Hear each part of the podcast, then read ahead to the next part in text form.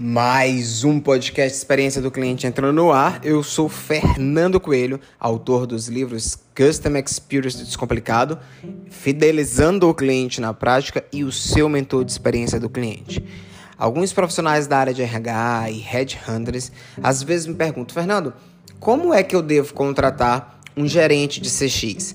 É, a área de CX, ela hoje no Brasil e no mundo é relativamente nova e é sempre um desafio aí para headhunters, gerentes de RH e diretores de RH contratar esses profissionais de experiência do cliente. Então, eu resolvi aqui listar algumas competências e habilidades que são essenciais nesse processo de recrutamento. E para me dar suporte, eu fui no portal Mundo do CX e peguei uma pesquisa muito legal que mostra quais são as principais habilidades destacadas aí para quem vai assumir uma posição de gerente de experiência do cliente.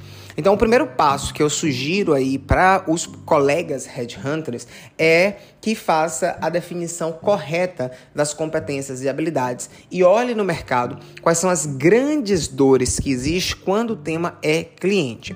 A definição dessas competências e habilidades precisam ser baseadas nessas dores que as empresas, que os negócios, que as marcas desejam levantar. É, e aí, eu listei aqui de fato alguns pontos que são extremamente importantes. Segundo o portal lá Mundo CX, Uh, para 49% hoje das vagas, uma das habilidades mais requisitadas é o desenvolvimento de pesquisa. Pesquisa para entender mercado, pesquisa para entender o cliente. E aí a gente já pega ali a base do marketing, que fala que marketing é entender para atender. E o processo de marketing focado em experiência do cliente é justamente esse: entender necessidades, desejos, dores, anseios que o cliente tem. Então, o primeiro ponto para esse profissional de CX é entender muito bem e ter habilidades ali de pesquisa, de VOC, né, que eu boto no meu livro, inclusive, que é a metodologia Voice of the Customer, que é captar e capturar a voz do cliente. É, então, esse é um ponto extremamente importante. Eu coloco aqui também que esse profissional ele deve ter uma visão de pessoas, processos e tecnologias. Quem já leu os meus livros, os meus artigos, sabe que esse tripé ele é muito forte porque quando a gente fala de experiência do cliente, a gente fala que a experiência do cliente ela começa no RH. Então as pessoas precisam ser bem treinadas, bem capacitadas, bem contratadas. E o profissional de CX, ele precisa também dar suporte lá para o profissional de RH, para o profissional de endomarketing. Então entender de pessoas é muito importante.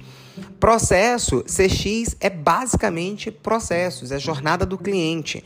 É, inclusive, uma das, das habilidades mais requisitadas em 74% das vagas é entender o mapeamento de jornada. Então, jornada é tudo é, a ver com o processo. E tecnologias, porque as tecnologias hoje a gente fala que o cliente ele é digital e que os processos devem ser 1D, 3A, 1H. Eu já falei disso em outro episódio do podcast. Ele deve ser digital first, de fácil acesso, ágil, assertivo e humanizado. E aí esse profissional ele precisa entender muito de tecnologias que ajudem a encurtar a jornada, a melhorar o processo, tá?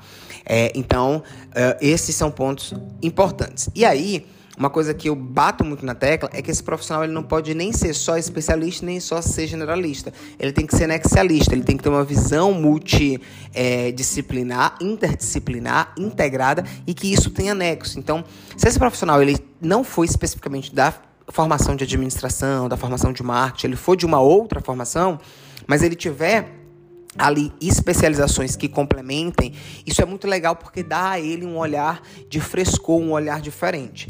Então, contratar pessoas com olhar nexalista para posição de gerente, de gestão, de coordenação do CX é muito legal, tá?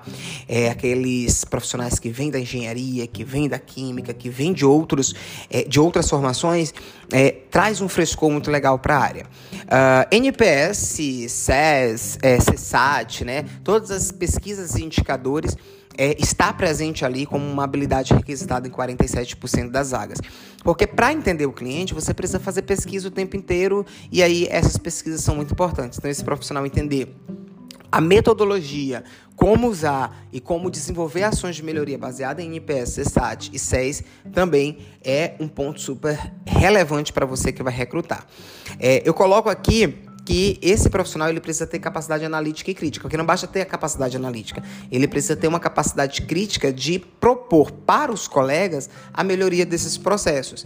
E aí ele também precisa ter uma habilidade relacional fortíssima. Às vezes o profissional de CX ele é muito bom em analisar dados, mas ele é muito péssimo de se relacionar com os colegas, com os pares. E são os pares que vão fazer o negócio dar certo. O gerente CX sozinho ele não consegue entregar a experiência do cliente. É outra máxima que eu coloco, que é a experiência do cliente, uma responsabilidade de PAP, vai do porteiro até o presidente, né?